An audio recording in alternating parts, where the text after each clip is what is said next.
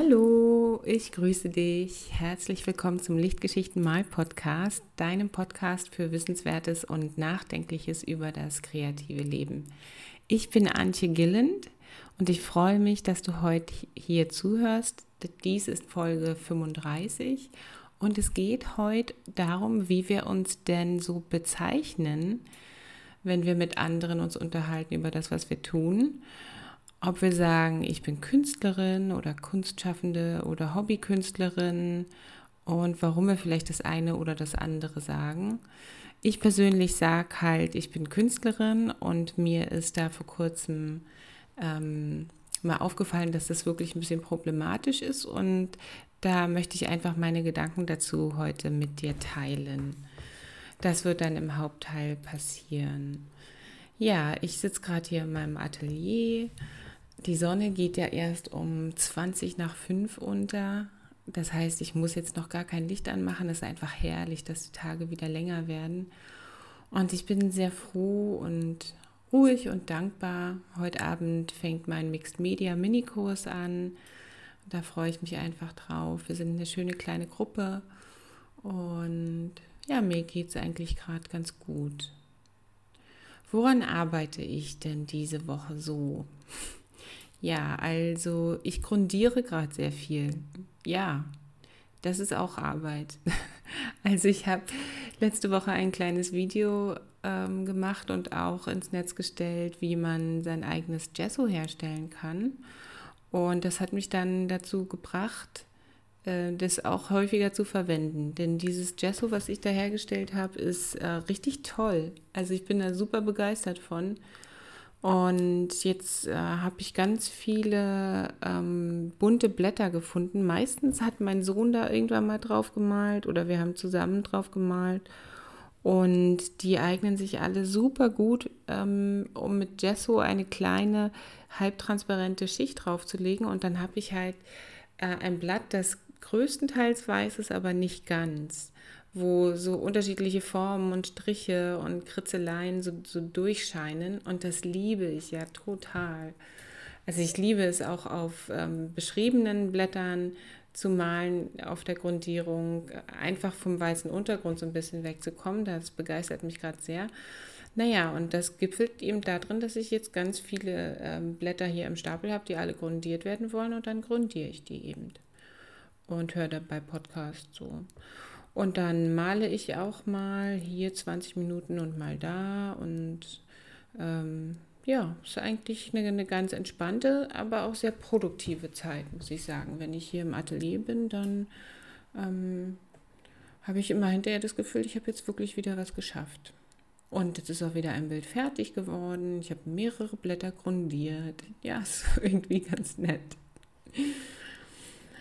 Ja, und was inspiriert mich jetzt gerade? Ähm, und bei dieser Sache bin ich mir sicher, dass es dich auch inspirieren wird. Ich habe gestern eine ganz tolle Podcast-Folge von Laura Marlina Seiler und dem Happy, Holy and Confident Podcast gehört. Das ist ja der führende Podcast in Deutschland äh, zum Thema Spiritualität. Und sie hatte einen Gast da, der über Selbsthypnose gesprochen hat. Und das hört sich ja erstmal wirklich so ein bisschen hm, komisch an, aber der meint damit was ganz Einfaches. Also ähm, das Hirn, äh, also unser Hirn lernt ja die ganze Zeit und ist ja auch sowieso plastisch, das weiß man aus der Hirnforschung, dass sich Dinge im Hirn ständig verändern. Bis ins hohe Alter kann, kann, das, kann unser Gehirn immer noch neue Dinge erlernen. Und ähm, der hat erklärt, was Selbsthypnose ist. Wenn wir uns zum Beispiel immer sagen, alles ist doof, der Staat will sowieso nur über die Steuern mein allermeistes Geld mir wegnehmen und die handeln sowieso nicht in unserem Sinne und so, dann, dann macht man, äh, dann würden wir das ja so als sich selbst erfüllende Prophezeiung bezeichnen. Also du, du sagst, dass es so ist und dann siehst du das natürlich auch in der Realität und dann ähm, bist du so richtig drauf getrimmt, auch nur das zu sehen. Und dann passieren dir auch äh, ständig Sachen, die damit äh, in Einklang gehen und dann wird deine Weltsicht auch ständig bestätigt. Und das ist, sind ja so Denkmuster, die wir haben. Und ähm, bei der passiven, also das ist halt die passive Selbsthypnose. Also das ist das, was wir ähm, ungewollt einfach machen, dass wir uns diese Dinge so einreden und dann ähm, ist es in unserem Hirn auch so verankert. Und dann sprach der Gast dort, ähm, wäre toll, wenn ich den Namen parat hätte, aber das muss ich hinterher in die Notizen reintun. Ähm, dann sprach der Gast darüber, wie das ist mit der aktiven Selbsthypnose. Und das finde ich richtig inspirierend. Es ist nämlich so, ähm, dass wir uns ja genauso gut eine super positive Welt gestalten können. Also wir können uns ausmalen, also visualisieren vor unserem inneren Auge, wie wir sein wollen, wo wir leben wollen und ähm, ja, andere so große Sachen. Aber wir können uns auch einfach abends, bevor wir schlafen gehen, sagen, wie der morgige Tag werden wird, wie er sein wird und ähm, wofür ich dankbar sein werde, was alles Schönes passieren wird. Und das kann ähm, dann das Letzte sein, was man so bewusst denkt, bevor man schlafen geht. Und man kann das morgens wieder machen und immer mal am Tag, auch wenn man daran denkt. Man kann innehalten und nicht nur achtsam im Moment sein, das ist ja sowieso immer ähm, eine ganz gute Sache, und sich bewusst werden, wie geht es mir gerade, was, äh, was fühle ich gerade, sondern du kannst dich auch dafür entscheiden, was will ich fühlen, wer will ich sein. Ähm, nicht vielleicht jetzt sofort, aber morgen, morgen schon, ein bisschen mehr als heute. also so habe ich, das habe ich jetzt daraus behalten und das hat mich einfach total froh gestimmt, ähm, weil es dieser, diesem dieser Rede von dem positiven Denken nochmal eine ganz andere Untermauerung gibt. Klar ist es gut, positiv zu denken, weil, weil es dir dann besser geht und äh, trotzdem hat man ja dann immer so ein bisschen das Gefühl, dass man das Negative einfach nur ignoriert und irgendwie so ein bisschen ähm, so Eskapismus wird es doch manchmal auch bezeichnet, also so, so, so ein Fluchtverhalten betreibt. Ich habe keine Lust auf all die negativen Sachen, also gucke ich da nicht hin. Aber das ist jetzt was ganz, eine ne ganz andere Geschichte. Also mit der aktiven Selbsthypnose, wenn man sich selbst halt darauf trimmt, diese positiv, äh, also anders zu denken und anders wahrzunehmen, dann verändert sich auch das Hirn und es kann dann ganz andere Sachen schon sehen und denken. Ja, also finde ich total spannend. Hat mich sehr inspiriert. Kann jetzt noch nicht, äh, nicht den Ertrag davon so richtig sehen, ist ja auch erst einen Tag her. Aber ähm, ich würde dir die Folge auf jeden Fall ans Herz legen. Ja, und dann lege ich dir jetzt auch mal meine Gedanken zu dem Thema, nennst du dich Künstlerin ans Herz? Oder ich teile sie dir einfach mal mit. Also es war so, ich war neulich mit einer Freundin spazieren und sie ist auch Künstlerin. Ähm, ja, also sie, sie malt schon sehr, sehr lange und sie ist auch eine sehr kompetente Aquarellmalerin, aber sie arbeitet auch eine Vollzeit in, in, einem anderen Job, als Grafikdesignerin allerdings. Also sie ist einfach mal auch Künstlerin. Naja, also wir haben auf Abstand viel geredet, die Natur genossen und einfach ähm, die Zeit in, bis in den Sonnenuntergang äh, ähm, draußen verbracht und es war wirklich sehr schön. Und gegen Ende ergab sich das dann so im Gespräch, dass ich sagte, ähm, irgendwie war es, wo dazu gehörte, ich als Künstlerin, da, da, da. Also so habe ich mich irgendwie ausgedrückt. Und ich habe in dem Moment sofort gemerkt, vielleicht weil sie Luft eingezogen hat oder so komisch. Ähm, ähm, ja, ich habe auf jeden Fall gleich gemerkt, dass da äh, dass das irgendwie problematisch war, meine Aussage. Also das hat bei meiner Freundin so ein bisschen Unwohlsein verursacht. Und es ist ja so, dass unser Bewusstsein ja nur 20 Prozent von unserer ähm, äh, Wahrnehmung ausmachen. Also, so, das ist Verhältnis vom, von dem Bewussten zum Unterbewussten ist so ähnlich wie von der Spitze des Eisbergs zum restlichen Eisberg. Und ich denke dann immer, wenn, wenn mir jetzt bewusst wird, dass, dass da bei ihr, dass sie sich irgendwie so verhält, dann hat mein Unterbewusstsein, dann ist mein Eisberg im Unterbewussten, also unter Wasser, schon vor geraumer Zeit mit ihrem Eisberg kollidiert. Also da hat schon voll der Austausch stattgefunden. Und dann versuche ich eigentlich auch schon darauf zu vertrauen und dann zu überlegen, hm, warum, was steckt da jetzt dahinter? Und in dem Fall war es auch nicht so, dass ich mir das nur eingebildet habe, weil dann nämlich tatsächlich eine Diskussion gefolgt ist, ähm, was man damit meint, wenn man ähm, sich als Künstlerin bezeichnet und wäre sie jetzt eine oder bin ich jetzt eine und was heißt es eigentlich und so. Und das ist jetzt schon echt ein paar Wochen her, aber ähm, das ist mir doch im Gedächtnis haften geblieben, weil es äh, gar nicht so unwichtig ist, finde ich.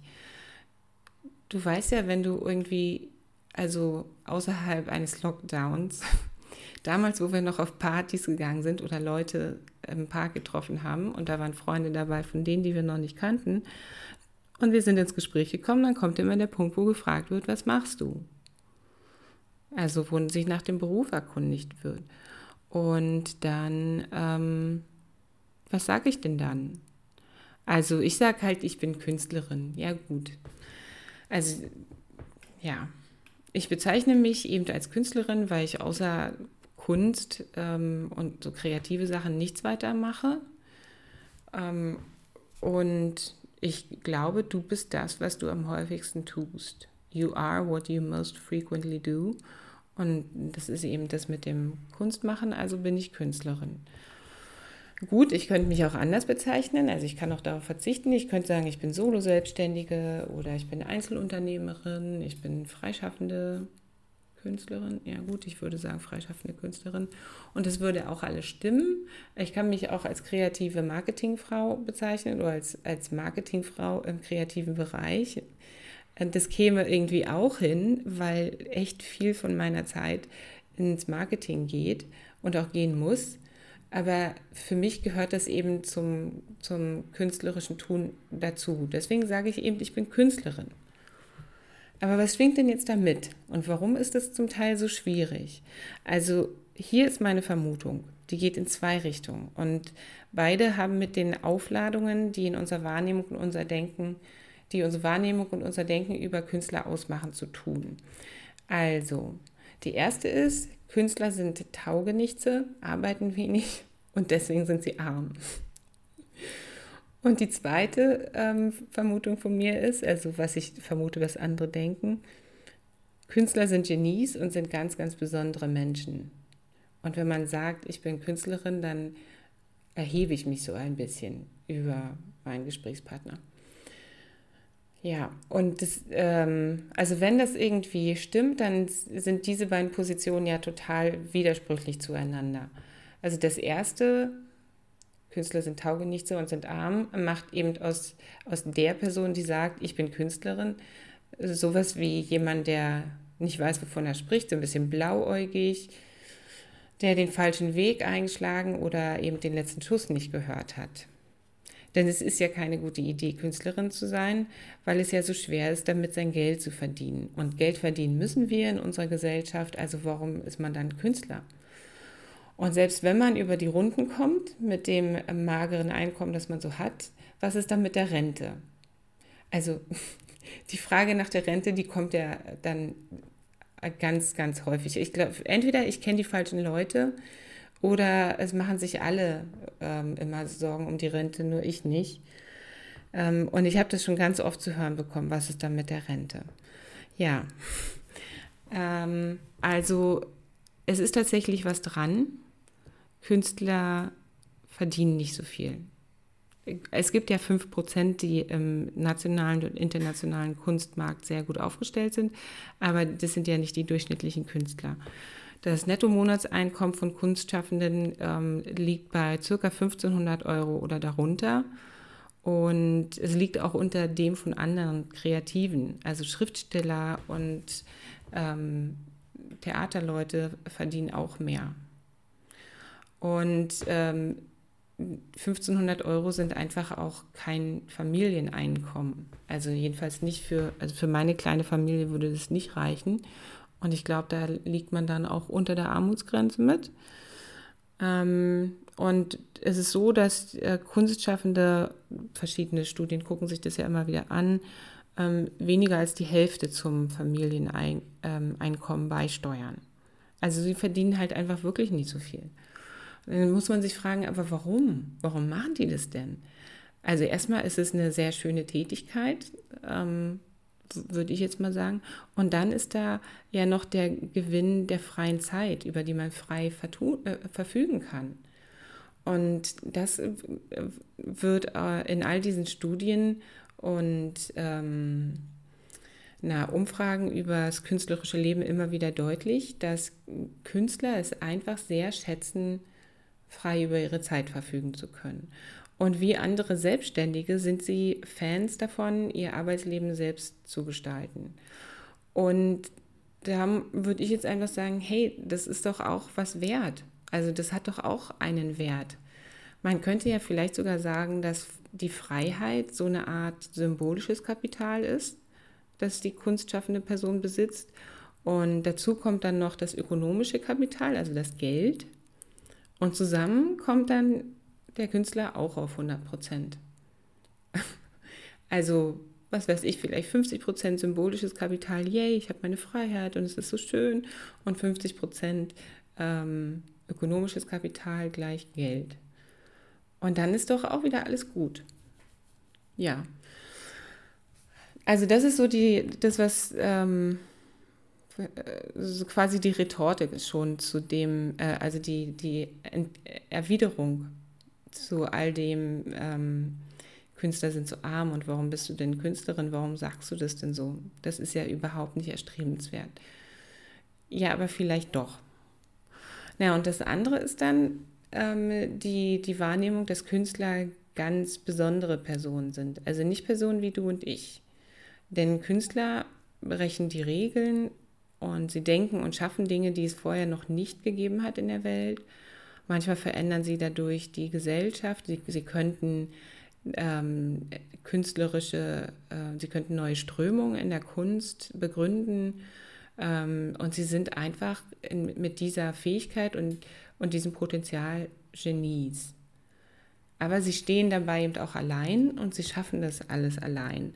Also es, da geht es immer um eine Person, die Dinge zuerst denkt und zum ersten Mal kreiert. Und, ähm, und in, in der Ansicht von Künstlern sind sie eben befreit vom Herdentrieb. Also sie, sie sind eben gar nicht so wie, wie, wie unser eins, der sich schon so ein bisschen auch an anderen orientiert und die Gesellschaft von anderen Menschen mag. Nein, ihre geniale Aufgabe als Künstler ist ihnen viel wichtiger.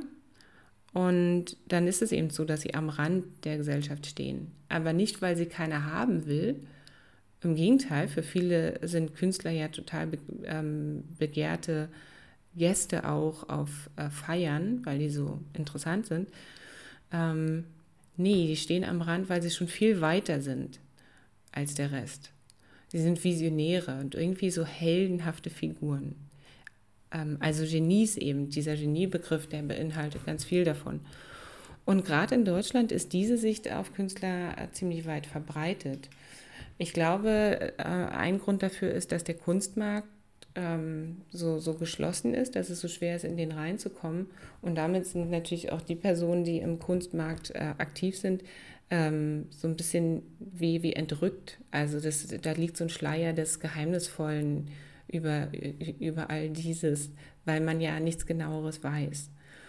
Und äh, in Deutschland hat sich seit der Aufklärung noch so eine besondere ähm, Denkweise darüber entwickelt, ähm, wer und was eine eigenständige Person ausmacht und, und was eben nicht.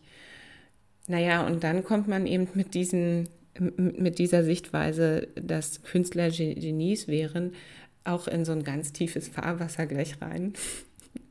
Und das ist irgendwie auch voll das schwere Erbe. Und letztlich ist es dann äh, wie die, ähm, also muss man sich eben entscheiden zwischen zwei äh, unliebsamen Optionen. Also entweder ähm, sind Künstler ein bisschen lebensuntüchtig und arm oder heroisch, aber allein. Ähm, Ja, und will man da dann eigentlich noch sagen, hey, ich bin Künstlerin?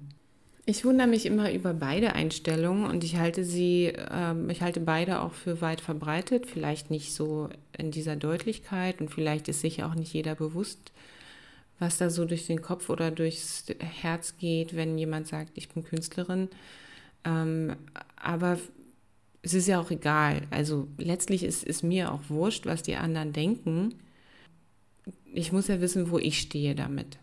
Und für mich hat Künstlerin sein eben wirklich ganz stark etwas mit Kunst machen zu tun. Also es ist eine ganz praktische Sache. Und Künstlerin von Berufswegen zu sein, also das fühlt sich so ein bisschen falsch an, das so zu sagen, wegen diesem, wegen allem, was bei Beruf so mitschwingt. Aber gut, ich sage das jetzt mal. Also Künstlerin von Berufswegen zu sein, das heißt, ähm, mit der Kunst und für die Kunst acht Stunden am Tag zu arbeiten. Also da führt eben kein Weg dran vorbei. Oder, oder mehr oder weniger. Also ich bin jetzt quasi als Künstlerin in der Teilzeittätigkeit, weil ich nur so ungefähr auf fünf Stunden am Tag komme, wegen ähm, Kinderbetreuung und so. Aber es ist eben auch Arbeit, ja. Also acht Stunden am Tag malen äh, wäre ganz schön schwer. Ich, ich kann es nicht. Ich kenne nur eine Künstlerin, die das tatsächlich zuweilen so macht und die auch bis auf zwölf Stunden manchmal bestimmt kommt. Ähm, ich denke mir, dass das, wenn ich müsste, könnte ich das aber auch. Genauso wie ich äh, als Wissenschaftlerin auch mal zwölf Stunden am Tag ähm, lesen und schreiben konnte. Das, wenn, es muss, dann, dann muss es eben. Aber für gewöhnlich äh, ist es ja nicht nur das, das Malen, in meinem Fall jetzt, was zum Kunstmachen dazugehört, sondern eben auch das E-Mail-Lesen, Social Media machen, also Beiträge fürs Netz oder für die Presse schreiben, mache ich jetzt nicht, aber manche bestimmt. Videos drehen, Videos schneiden, Videos ins Netz stellen, überall dahin stellen, wo sie Sinn machen. Das kann auch lange dauern. Kurse, planen, überhaupt Dinge konzipieren, die ich als Künstlerin und als Unternehmerin demnächst mal machen will, hey, das nimmt voll viel Zeit in Anspruch. Und das ist ganz, ganz toll immer. Ich mache das sehr, sehr gern, aber es gehört eben auch dazu. Also dieses Künstlerbusiness so weiterplanen, ähm, das gehört dazu. Und auch Weiterbildung, also ähm, Workshops, ähm, online oder auch in, in der richtigen, in der wahren Welt, wenn es mal wieder geht Bücher lesen, Recherche machen. Das gehört auch alles dazu. Dann noch ähm, Geschäftsreisen. So würde man das ja ähm, in, in anderen Bereichen in der Arbeitswelt bezeichnen. Geschäftsreisen gehören dazu. Ich weiß noch, als ich ähm, so verrückt nach Äpfeln war und immer Äpfel gemalt habe, da habe ich mir quasi ein Fahrtenbuch angelegt, weil der Obstbauer, auf dessen Plantagen ich da mal rumgetobt bin, der ähm, wohnt halt eine halbe Stunde von mir entfernt. Da habe ich so gedacht, naja, das ist jetzt ja eigentlich so eine geschäftliche Tour. Und dann habe ich das immer notiert. Wenn ich zu einem Künstlerfachmarkt hier in der Nähe möchte, dann muss ich entweder, ja, muss ich nach Hamburg fahren. Und das ist dann auch schon wieder äh, ein ganz schöner Act. Und das wäre dann auch eine kleine Geschäftsreise. Aber vielleicht muss man ja auch mal ein Bild wohin bringen, wenn es jemand gekauft hat. Oder ich äh, muss einfach mal nach draußen äh, in irgendeine Ecke fahren und dort aus direkter Beobachtung Plein Air malen oder eine Sammlerin besuchen oder einen potenziellen Ausstellungsort anschauen, dann bin ich eben geschäftlich unterwegs auf Geschäftsreise, auch wenn da keine Übernachtung dazu gehört. Kann aber auch dazu gehören, wenn ich an den Ort fahre, wo ein renommierter Künstler einen Workshop anbietet, dann muss ich mich da ja auch einmieten. Weiterbildung und Geschäftsreise zugleich. Und was dann zum, zu den Tätigkeiten auch dazu gehört, ist sowas wie eine Ausstellung vorbereiten. Und da hängt auf jeden Fall sehr viel Organisation und meistens auch Fahrerei mit dran. Und insgesamt sind es dann jetzt schon, also das sind alles die Dinge, die mir sofort eingefallen sind. Ich habe da nicht mal lange drüber nachgedacht. Ich habe da sicherlich vieles vergessen. Es sind ganz viele Aspekte, die das künstlerische Tun ausmachen. Und, die, äh, und es ist weitaus mehr als das Malen und Zeichnen, also als das Kreieren an sich. Und das sind eben arbeitstagsfüllende Sachen. Ja, also deswegen, äh, es, es ist nicht so, dass ich einfach so eine ganz pragmatische Sicht auf die Dinge habe, weil ich so bin, sondern weil es so, weil es quasi äh, sich so verhält mit dem Künstlerdasein. Und ähm, es kann auch schwer sein, die Arbeitstage können super lang werden und, ähm, und dann kommt ja eben noch dazu, dass sich das Geld nicht so leicht verdienen lässt. Ich habe das Gefühl gehabt, dass es so ist, als ich ähm, gerade quasi neu selbstständig war und mir wirklich jeden Euro, den ich verdient habe, selbst erarbeiten musste. Ähm, und im Vergleich dazu war das Angestellten-Dasein also voll entspannt. Also ich will jetzt nicht sagen, dass ich keine äh, ordentliche Angestellte gewesen bin, denn das war ich. Und ich habe auch keine ruhige Kugel geschoben, gar nicht. Ich habe äh, immer sehr ähm, effizient und stringent an meinen Projekten gearbeitet. Aber ich habe da sehr, sehr leicht mein vieles, vieles Geld verdient, muss ich mal sagen, im Vergleich. Also wenn ich sage, ich bin Künstlerin, dann meine ich damit, ich arbeite mit Kunst, ich unterrichte, ich vermarkte, ich kreiere. So ist das. Und es ist eben eine ganz praktische Sache mit all den Nachteilen, die da äh, zugehören, aber eben auch mit all den wunderbaren und wunderschönen Vorteilen. Ja. Und jetzt überleg mal, würdest du sagen, dass du Künstlerin bist oder bist du Künstlerin oder bist du Hobbykünstlerin? Was bedeuten diese beiden Begriffe für dich? Wo ist da die Abgrenzung?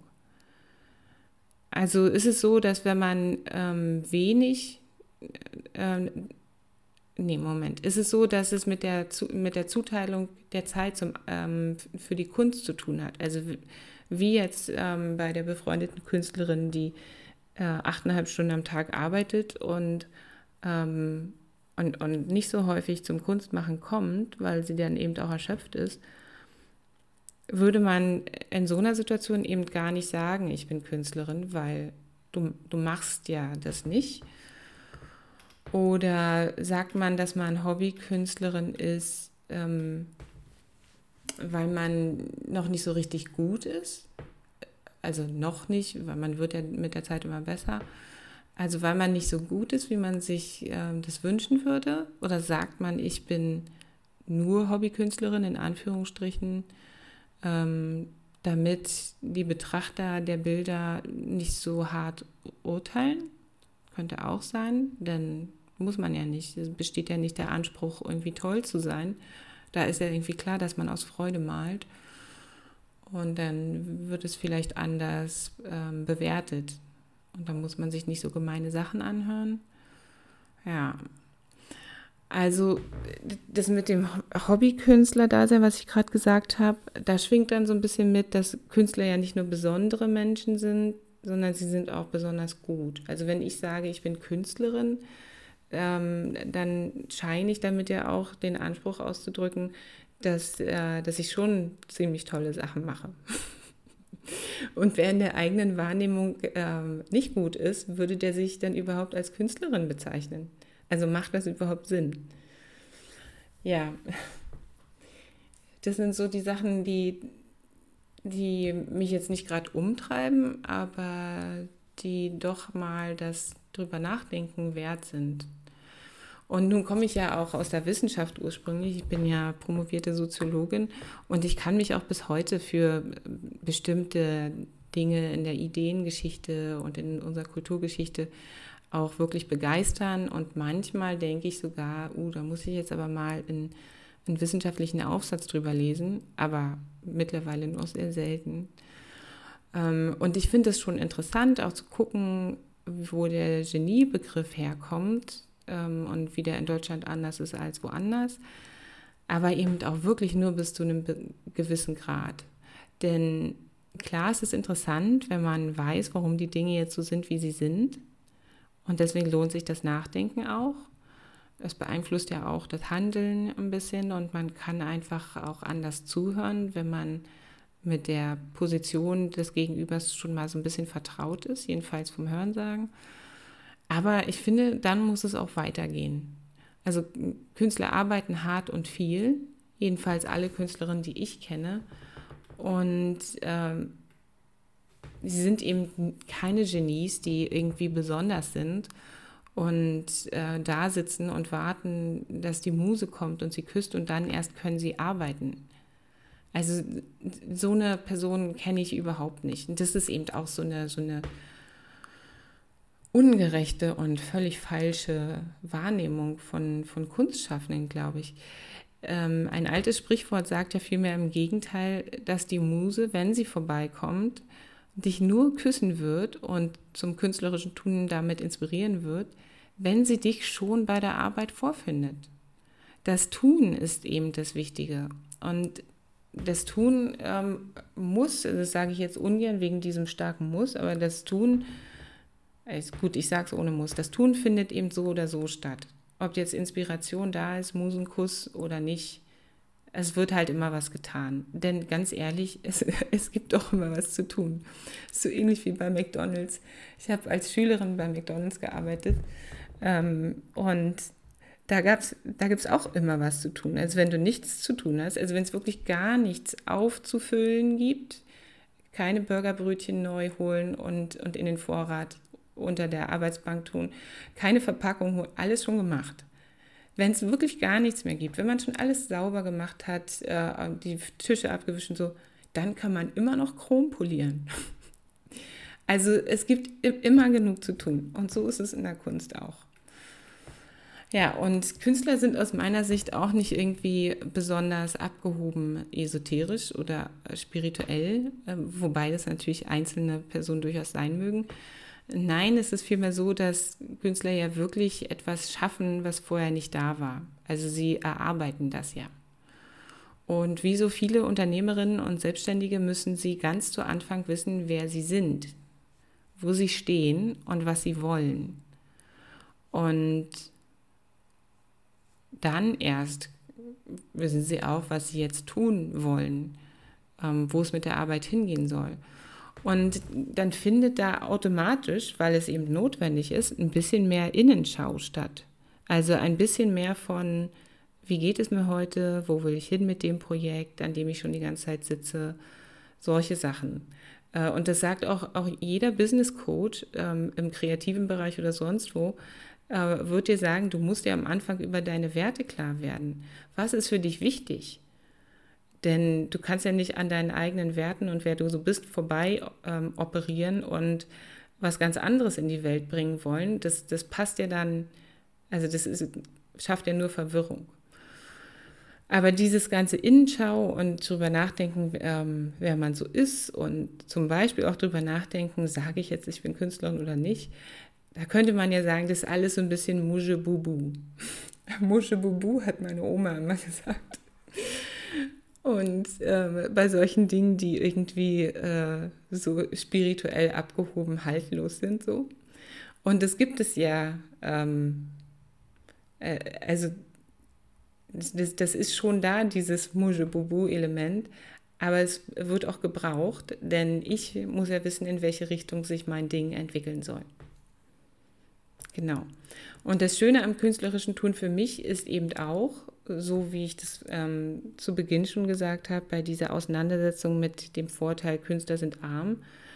Das Schöne für mich ist, dass ich die Richtung selbst festlegen kann. Also ich brauche eine, aber ich sage eben, in welche Richtung es geht. Und ich kann mir meine Arbeit ähm, selbst schaffen und ich kann, also meine Arbeit im Sinne von meine Malprojekte und ich kann dann eben genau an den Dingen malerisch arbeiten, die für mich sinnvoll sind. Und dann mache ich eben noch alles andere, was auch dazu gehört.